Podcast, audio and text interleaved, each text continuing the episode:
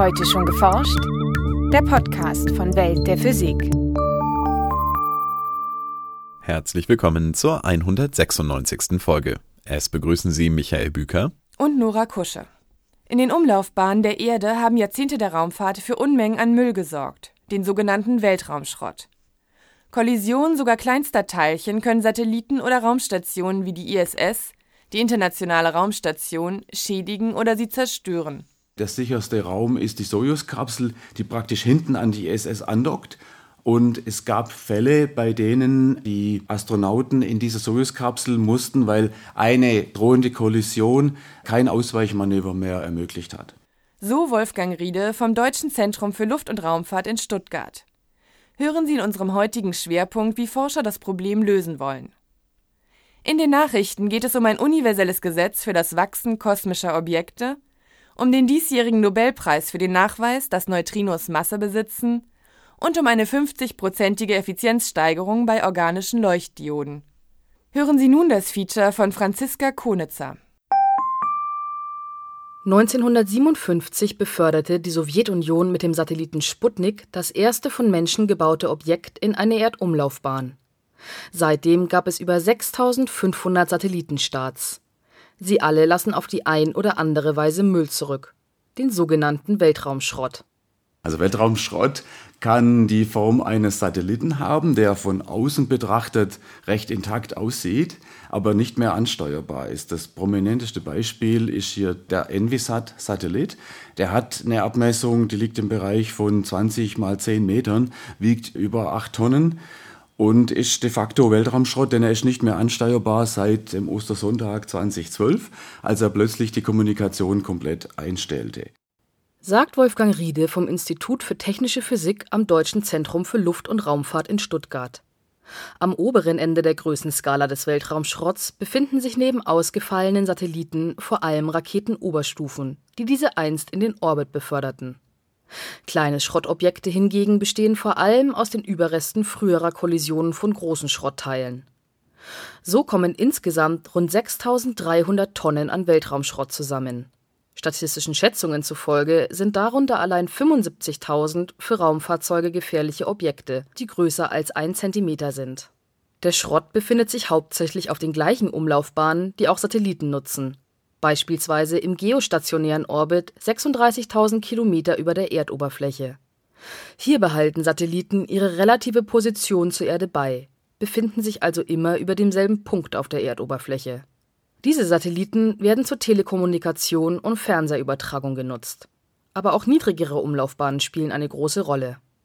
Eine besonders beliebte Bahnhöhe ist die Bahnhöhe um 780 Kilometer. Denn dort äh, sind die ganzen Erdbeobachtungssatelliten auf polaren Bahnen. Man ist dort nicht sonderlich weit weg von der Erdoberfläche, kann also gut die Erde beobachten von oben. Andererseits ist man aber dann doch aus der Restatmosphäre raus und muss nicht permanent Bahnanhebungsmanöver durchführen. Wissenschaftler schätzen, dass ein Objekt mit einer Masse von einem Kilogramm einen 1-Tonnen-Satelliten komplett zerstören kann. Doch auch deutlich kleinere Schrottteile können aufgrund ihrer hohen Bewegungsenergie, auch kinetische Energie genannt, große Schäden anrichten. Die Objekte haben ja Bahngeschwindigkeiten im niedrigen Erdorbit von 7,8 Kilometer pro Sekunde. Und man kann dann bei möglichen Kollisionen von einer mittleren äh, Kollisionsgeschwindigkeit von 11 Kilometer pro Sekunde ausgehen. Und das sind dann doch erhebliche kinetische Energien, die mit den Teilen verbunden sind. Man sagt, dass äh, ein Gramm eines solchen Objektes ungefähr die Sprengkraft von 10 bis 15 Gramm Dynamit hat. Kollisionen mit Weltraumschrott gilt es daher unbedingt zu vermeiden, indem die Satelliten Ausweichmanöver fliegen. Dies kann aber nur gelingen, wenn die Bahn des betreffenden Schrottteils bekannt ist. Weltweit beobachten Wissenschaftler den Weltraummüll daher mit Hilfe von optischen Teleskopen, vor allem auf dem weiter entfernten geostationären Orbit, sowie mit Radartechniken auf den niedrigeren Erdumlaufbahnen. Doch selbst der umfangreichste Katalog enthält bislang nur rund 28.000 Objekte, die größer als 10 cm sind. Und oft sind die Bahnen des Weltraumschrotts nur auf einige Kilometer genau bekannt. Ein Team um Wolfgang Riede arbeitet daher an einer Methode, mit der sich die Bahnen in 1000 Kilometer Höhe mit Hilfe eines optischen Teleskops und eines Lasers bis auf wenige Meter genau vermessen lassen. Das geht so, dass die Objekte mit der Sonne beleuchtet werden. Äh, das heißt, wir müssen für dieses Verfahren in den Zeiten der Dämmerung arbeiten. Äh, insbesondere in der Zeit der astronomischen Dämmerung, wenn die Sonne 6 bis 12 Grad unterm Horizont verschwunden ist. Bei gutem Wetter können wir dann unsere Beobachtungen machen. Die Objekte werden von der Sonne beleuchtet und dann von unserem System erfasst. In einem nächsten Schritt richten die Forscher einen für das menschliche Auge unsichtbaren infraroten Laserstrahl auf das erfasste Schrottteilchen. Dieses reflektiert einen Teil des Strahls und wirft ihn zurück zur Erde. Über die genaue Messung der Zeitdauer, bis das reflektierte Licht wieder an der Messstation ankommt, schließt das Team dann auf die Distanz des Weltraumschrotts. Riede und seine Kollegen arbeiten derzeit an einem solchen Observatorium in der Nähe von Stuttgart. Dort ist der Laser zwar bereits am Teleskop montiert, muss aber noch genauer justiert werden, bevor er zum Einsatz kommen kann die Anwendung der Technik hängt davon ab, wie groß das Empfangsteleskop ist. Wir haben derzeit ein ähm, 17-Zoll-Teleskop, also eine Empfangsapertur von 43 Zentimetern in Betrieb. Und mit diesem System können wir Objekte bis zu 10 Zentimeter Kantenlänge im niedrigen Erdorbit, das heißt in 1000 bis 2000 Kilometer, erkennen. Mit der Katalogisierung solcher Objekte wird den Wissenschaftlern die Arbeit so schnell nicht ausgehen denn derzeit nimmt der Weltraumschrott jährlich um 5 Prozent zu. Die Anzahl der Objekte wird bald die eine Million Grenze überschreiten. Und jedes Schrottteil muss einzeln katalogisiert werden. Das Aufsetzen auf ein Objekt, also das heißt die Ausrichtung der Montierung mit dem Teleskop geht relativ schnell. Also ich würde sagen, innerhalb von einer Minute hat man ein neues Objekt erfasst und kann das verfolgen. Man sollte das Objekt dann während dem kompletten Überflug möglichst lange verfolgen. Da handelt es sich um Zeitdauern von einigen Minuten, vielleicht fünf bis zehn Minuten.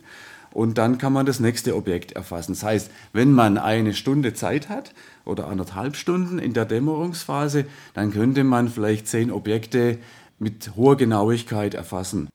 Langfristig planen die Forscher am Institut für Technische Physik, Lasersysteme nicht nur für die Beobachtung von Weltraumschrott, sondern auch für seine Entsorgung zu nutzen.